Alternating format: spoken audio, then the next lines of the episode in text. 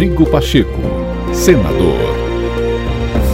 No ar, o novo podcast do senador Rodrigo Pacheco. Seja bem-vindo e acompanhe as principais ações do presidente do Congresso Nacional. Nesta sexta-feira, confira a entrevista do presidente do Senado, Rodrigo Pacheco, ao jornal da CBN. Rodrigo Pacheco fala sobre o documento apreendido que supostamente detalha plano para alterar de maneira antidemocrática o resultado das eleições de 2022. A minuta foi encontrada durante a ação da Polícia Federal contra o ex-ministro da Justiça, Anderson Torres. O presidente do Senado detalha ainda as medidas tomadas contra os invasores do Congresso Nacional. Acompanhe. Nosso convidado aqui no Jornal da CBN, presidente do Senado, senador Rodrigo Pacheco, a quem desde já agradecemos pela gentileza de ter aceitado o nosso convite. Presidente Rodrigo Pacheco, bom dia para o senhor. Bom dia, Milton. Bom dia, Cássia e todos os ouvintes. Estou à disposição. Senador, Polícia Federal aguarda a chegada do ministro da Justiça de Jair Bolsonaro para prendê-lo. Foi, aliás, na casa de Anderson Torres que a polícia encontrou o que está sendo chamado de minuta do golpe. Para o senhor, esse documento mostra o quanto a democracia brasileira esteve sob risco? Esse documento, Milton, tem uma grande relevância política. É, é, a materialização daquilo que em alguns momentos se cogitou, se falou, que alguns apontavam como bravatas, né? mas que infelizmente em alguns momentos chegou a ser materializado como uma preparação. Então, esse fato é relevante, este fato é grave, evidentemente tem que se garantir o direito das explicações, não necessariamente tenha sido produzido pelo ex-ministro Anderson, essa é uma explicação que ele dará, coletará as provas necessárias na investigação, mas é um fato relevante que merece destaque e é a materialização daquilo que em alguns momentos nós apontávamos como risco à democracia. Ou seja, em alguns momentos nós tivemos efetivamente esse risco de uma ruptura democrática no Brasil. Agora, Rodrigo Pacheco, presidente do Senado, conversando conosco aqui no Jornal da CBN, queria saber do senhor o seguinte: Anderson Torres sendo ex-ministro de Jair Bolsonaro, do ex-presidente Jair Bolsonaro. O fato desse documento ter sido encontrado na casa dele acaba abrindo mais uma frente de investigação em relação ao ex-presidente, na avaliação do senhor? Olha, como um fato relevante dessa natureza, é natural que só esse fato já mereça uma investigação muito aprofundado em relação a eles, mas ele está atrelado também a outros fatos. Esse é um papel da Polícia Judiciária, do Poder Judiciário, do Ministério Público, que tem uma função também muito importante nisso, e é prudente que a gente garanta a essas instituições que têm esse papel de investigação que nos deem as respostas relativamente a isso. O que eu posso dizer como presidente do Senado é que é um fato grave, muito relevante do ponto de vista político e que merece todas as explicações. E, eventualmente, a responsabilização daqueles que, em algum momento, prepararam um golpe de Estado no Brasil. Uh, seja diante dessa descoberta, do próprio comportamento do ex-presidente Jair Bolsonaro e seus ataques às instituições, especialmente ao STF, a insistência no discurso de que a eleição foi fraudada, agora mesmo, anteontem, publicando um vídeo nas suas redes sociais. Que avaliação o senhor faz sobre a responsabilidade do ex-presidente Jair Bolsonaro nos ataques de 8 de janeiro? Olha, essa responsabilização é algo que deve ser apurado. Você tem a responsabilização direta, a indireta, a material, a intelectual. Então, tudo isso está no bojo de uma investigação, independente de quem seja. Desde alguém que ousou invadir um prédio e depredar patrimônio público, até aqueles que tenham incentivado. E não pode escapar ninguém da apuração dessas responsabilidades pelo Poder Judiciário e pelas polícias. Mas eu não posso afirmar nesse instante qual é o envolvimento direto do presidente da, do ex-presidente da República, Jair Bolsonaro, mas evidentemente que todo, toda essa movimentação foi em torno de um mote. E o mote era o questionamento das eleições que elegeram o presidente Lula, questionamento das urnas eletrônicas, a legitimidade dessas eleições, de modo que o papel das instituições brasileiras nesse momento é um papel importante de apuração, de contenção e de responsabilização desses criminosos e há um papel importante também de segmentos políticos que foram derrotados nas urnas, inclusive o presidente Jair Bolsonaro, de concentrar esforços também nessa pacificação. Então essa é uma responsabilidade geral que se impõe a todos, inclusive ao ex-presidente Jair. Usando a expressão que o senhor acabou de usar, existia um mote para este ataque que aconteceu no domingo. E Jair Bolsonaro sempre foi porta-voz desse do que o senhor chama de um mote. É, o presidente Jair Bolsonaro e todos aqueles que aderiram à sua campanha, à sua busca de reeleição, é, evidentemente buscavam isso através da campanha eleitoral, mas questionavam também a legitimidade das urnas. Esse fato foi superado, foi superado ele, pela eleição, como foi uma eleição acompanhada por diversos órgãos, inclusive internacionais, para poder se atestar a regularidade das urnas eletrônicas do processo eleitoral. O presidente Lula foi eleito, foi empossado e era para esse fato estar superado. É inimaginável pensar que no dia 8 de janeiro, depois de tudo isso acontecido e já sacramentado, com o presidente Lula no Palácio do Planalto já sentado para poder é, cuidar dos rumos do país, haja ainda esse questionamento a ponto, inclusive, de invasão de prédios públicos. Então, é, é, o que nós esperamos é que esse fato, no dia 8 de janeiro, ele seja superado, mas não esquecido. Evidentemente, nós vamos trabalhar muito pela responsabilização de cada um, mas eu espero muito que se inicie a partir de agora é, um processo de pacificação e de aceitação plena do resultado eleitoral, porque essa é a realidade do nosso país.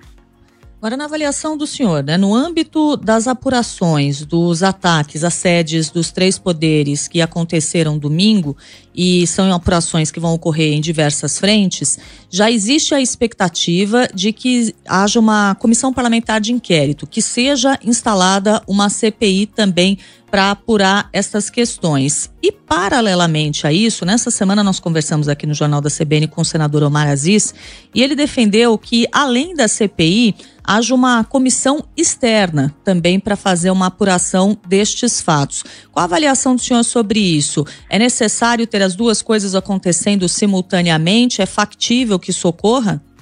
Eu considero que, pela magnitude da lesão, pela importância desse fato, como uma afronta e uma tentativa de se tomar de assalto à democracia brasileira, todas as medidas precisam ser tomadas. O que eu destaco é que as polícias é, de investigação, especialmente a Polícia Federal, a nossa Polícia Legislativa, agora o Ministério Público, a Procuradoria-Geral da República, é, instalou lá também uma, um órgão para poder apurar uh, esses fatos, e especialmente o Poder Judiciário, é, através do Supremo Tribunal Federal, essas instituições têm dado a importância devida a esses acontecimentos e feito trabalho de investigação. Tanto que é, houve a identificação já de diversas pessoas, muitas delas estão presas em função desses crimes que praticaram, responderão ao processo. Eu considero que essas ações penais vão, já vão se iniciar é, desde logo, mas isso também não prejudica uma comissão parlamentar de inquérito, até porque há fatos ainda obscuros há fatos que não ser esclarecidos. Por exemplo, quem, todas as pessoas que financiaram esses atos, desde o momento em que se questionava a eleição lá atrás até agora, culminando com essas invasões de prédios públicos, quem financiou isso, quem manteve isso. Então, é essa contribuição que o parlamento pode dar através de uma comissão parlamentar de inquérito não pode ser desprezada. E o senador Omar Aziz propôs também uma comissão externa que vai um pouco além da função de investigação que é também a de busca de responsabilização dos autores na seara penal e na seara civil, acompanhamento dos inquéritos, dos processos contra essas pessoas e do, do ajuizamento de ações. Nós já estamos cuidando disso no Senado. É, hoje mesmo eu vou entregar ao Procurador-Geral da República uma série de representações de pessoas que foram presas no Senado Federal e identificadas. Nós já estamos preparando também o ajuizamento de ações de reparação de danos, porque não é justo que o povo brasileiro e o erário custeiem é, os crimes praticados ou os danos, as consequências dos crimes praticados por essas pessoas. Então, todas essas iniciativas podem coabitar ao longo desse ano de 2023 e o tempo que for necessário para poder extirpar esse mal que infelizmente foi implantado no Brasil, que é o questionamento da democracia, a ponto de acontecer o que aconteceu em 8 de janeiro. Qual foi a sua sensação quando chegou na sede do Senado e encontrou o que encontrou? Desolação, tristeza, frustração, uma casa que vai completar nos próximos anos 200 anos de história, tem uma história acumulada de realizações. As pessoas têm que compreender as coisas positivas que se tem no Brasil, de leis que constituíram um avanço civilizatório do nosso país, foram feitas ali naquelas cadeiras, ali naquelas mesas, ali naquele ambiente, na discussão de ideias. Então, é um o Congresso Nacional é uma casa que é a caixa de ressonância do povo brasileiro, com seus defeitos, com suas qualidades, com suas realizações, com as suas frustrações.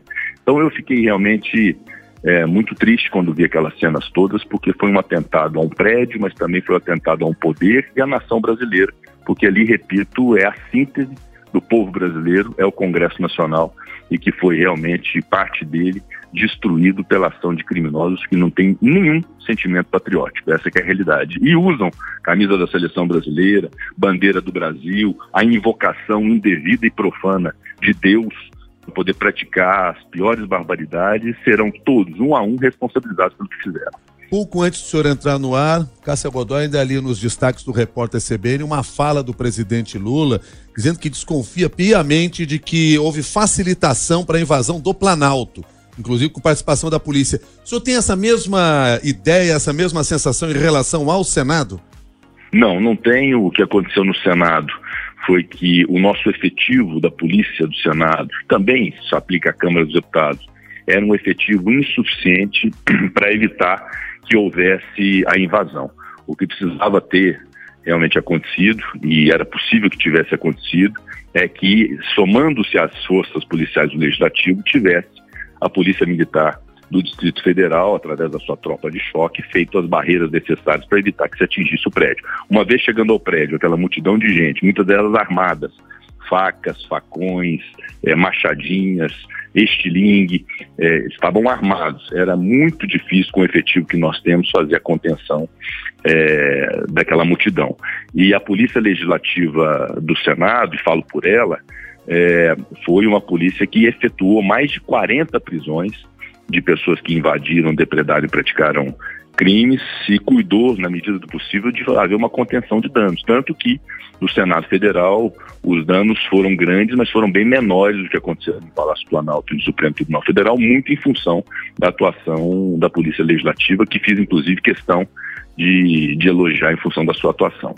Nós estamos conversando hoje aqui no Jornal da CBN com o presidente do Senado, Rodrigo Pacheco, e enquanto a nossa conversa se desenvolve aqui, senador, nós estamos recebendo muitas mensagens de ouvintes com perguntas ao senhor. Uma delas da nossa ouvinte Raquel de São Paulo, que pergunta qual será o procedimento do Senado em relação a parlamentares, senadores que tenham incitado estes atos e que tenham tido relações com pessoas que estiveram nos atos de vandalismo e terrorismo. Olha, noticiados esses fatos e demonstrada minimamente a vinculação material, intelectual, até motivacional de parlamentares para a prática de atos antidemocráticos e atos análogos a terrorismo, evidentemente que cabe às casas legislativas a tomada de providências. De modo que uma das medidas que reputa absolutamente necessária, em função de tudo isso que nós vimos, é que no dia 1 de fevereiro serão eleitos os membros das mesas diretoras das casas legislativas. É muito importante que imediatamente seja instalado o Conselho de Ética e esse Conselho de Ética terá então a atribuição regimental para poder apurar, investigar e eventualmente responsabilizar todo e qualquer parlamentar que tenha contribuído com esse tipo de ato. Obviamente que eu não posso prejulgar e afirmar que houve nesse instante, porque isso depende da demonstração no procedimento próprio. Mas havendo, tenha certeza de que a responsabilização virá através da Casa Legislativa. Presidente, o senhor recebeu uma série de pedidos de abertura de processo de impeachment contra o presidente Bolsonaro e preferiu não colocar o tema em discussão no Senado. Aceitar um desses pedidos não teria sido uma medida preventiva capaz de conter o estímulo a iniciativas golpistas? É, Milton, na verdade, a atribuição do Senado é em relação a impeachment de outras autoridades, inclusive ministros do Supremo Tribunal Federal. Em relação aos pedidos de ministros do Supremo Tribunal Federal, eu os recusei, inclusive um formulado pelo presidente Jair Bolsonaro em relação ao ministro Alexandre de Moraes. Eu identifiquei que não havia fundamento e determinei o arquivamento imediato do pedido de impeachment contra o ministro do Supremo Tribunal Federal, Alexandre de Moraes. Os pedidos de impeachment em relação ao ex-presidente Jair Bolsonaro, eles são aportados na Câmara dos Deputados e cabe então ao presidente da Câmara o juízo de admissibilidade desses pedidos e não há participação do Senado nesse primeiro momento em relação a pedidos de impeachment de presidente da República. Não seria uma medida razoável no sentido do que estamos assistindo hoje, depois de tudo que já assistimos? É, quando se vê pelo retrovisor, ou aquele chamado engenheiro de obra pronta, né, que aponta os defeitos depois que a, a, a obra está feita. Evidentemente Era difícil conceber naquele instante que o impeachment fosse um remédio é, adequado para a contenção de que de algo estaria por vir. É, eu senti muita responsabilidade ao tratar desse instituto de impeachment, porque o Brasil já experimentou em relação a dois presidentes da República dois processos de impeachment. São instrumentos jurídicos, instrumentos constitucionais, mas eles são bastante traumáticos. E o quanto mais possível eles puderem ser evitados para a estabilidade nacional, melhor é, o melhor será. Então, eu considero que o impeachment tem que ser tratado com muita responsabilidade, só em casos muito extremos. Ele está assentado num diploma legal muito antigo, da década de 50, portanto, ele é muito anacrônico, ele não está totalmente consonante com a Constituição Federal. Tanto que eu busquei uma comissão de juristas que já me entregou um anteprojeto de modernização da lei do impeachment. Então, nós temos que ter muito cuidado com o uso desse instituto de impeachment, seja para presidente da República, seja para ministro do Supremo Tribunal Federal, seja para procurador-geral da República, porque é algo realmente muito excepcional que só deve ser usado em casos extremos. Agora, até olhando para trás, né, em relação ao que aconteceu no domingo, as invasões, os ataques, esse movimento que culminou nos atentados era um movimento que vinha se fortalecendo nas últimas semanas, nos últimos meses, a respeito do qual se tinha já muita informação e mesmo assim não se conseguiu evitar o que houve. Apesar de não ter se conseguido evitar o que aconteceu, também não dá para dizer que foi uma completa surpresa, a não ser que a gente considere, claro, a magnitude de tudo que houve. Mas já havia sinais de que a gente deveria se preocupar em relação à segurança em Brasília no último domingo, não? Sem dúvida, esses fatos já vêm se acumulando ao longo do tempo. Não sei se vocês se lembram bem, no 7 de setembro, em que romperam a barreira de contenção da Polícia Militar no Distrito Federal, avançaram pela esplanada com caminhões, depois se identificou uma bomba artesanal é, num caminhão, né, um pouco antes também da, da posse. É, do presidente Lula. Então, houve acontecimentos que, se somados, haveriam de alertar todas as autoridades de força de segurança de que o risco não estava completamente afastado. Inclusive, no dia, na véspera do dia 8 de janeiro, a Polícia Legislativa do Senado se organizou em função das notícias que havia de que poderia haver uma manifestação mais contundente. Houve contatos com a Secretaria de Segurança do Distrito Federal nesse sentido. E o que se teve foi a compreensão de que estava tudo sob controle controle, né, até vindo da informação da própria Secretaria de Segurança do Distrito Federal. Eu próprio troquei mensagens com o governador Ibanês no sábado, na, na véspera é, do acontecimento, e o governador Ibanês muito seguro de que as forças policiais todas estariam na rua, que controlariam a situação, o que me levou a crer, inclusive, me leva a crer que o governador Ibanês acabou é, sendo levado ao erro, ao induzimento é, é, ao erro, não acredito que da parte dele houve algum tipo de ação deliberada ou uma cegueira deliberada em relação ao que aconteceu, mas de fato esse acontecimento poderia ter sido evitado se tivesse mais organização da inteligência das forças policiais para poder evitar que ele tivesse acontecido. Não pode, de fato, manifestantes entrarem pela, entrarem pela porta principal do Palácio do Planalto é, com a facilidade que tiveram é, e invadir todos os três prédios concomitantemente sem que houvesse a contenção devida disso. Então, realmente, houve uma falha de segurança que é evidente e, a partir de agora, o que, que isso serve de lição? Além de todas as lições é, que, que esse evento nos proporciona. A lição de que nós não podemos subestimar a mínima notícia relativamente a atos antidemocráticos, devemos reagir de forma muito contundente contra isso, todas as instituições, para evitar que isso ganhe corpo no Brasil. Senador, pelo perfil do próximo Senado, que saiu das eleições, há uma avaliação de que há um perfil mais conservador e contrário ao governo Lula. O senhor compartilha desse pensamento?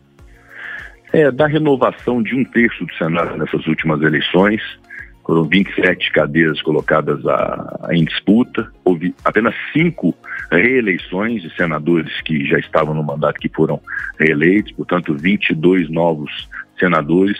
Há uma boa parte alinhada a essa pauta vinculada ao ex-presidente Jair Bolsonaro, mas remanescem os outros dois terços. E a composição do Senado como um todo, eu considero que, que tem a prevalência, evidentemente, de quem acredita nas eleições, acredita no sistema eleitoral, confia no Poder Judiciário, confia no Supremo Tribunal Federal, de modo que nós temos que trabalhar nesse momento é que, ainda que haja divisões ideológicas, divisões de direita e esquerda, divisões partidárias, nós temos que buscar o mínimo de consenso e de pacificação. E é isso que eu vou buscar fazer, respeitando todos os outros 80 senadores.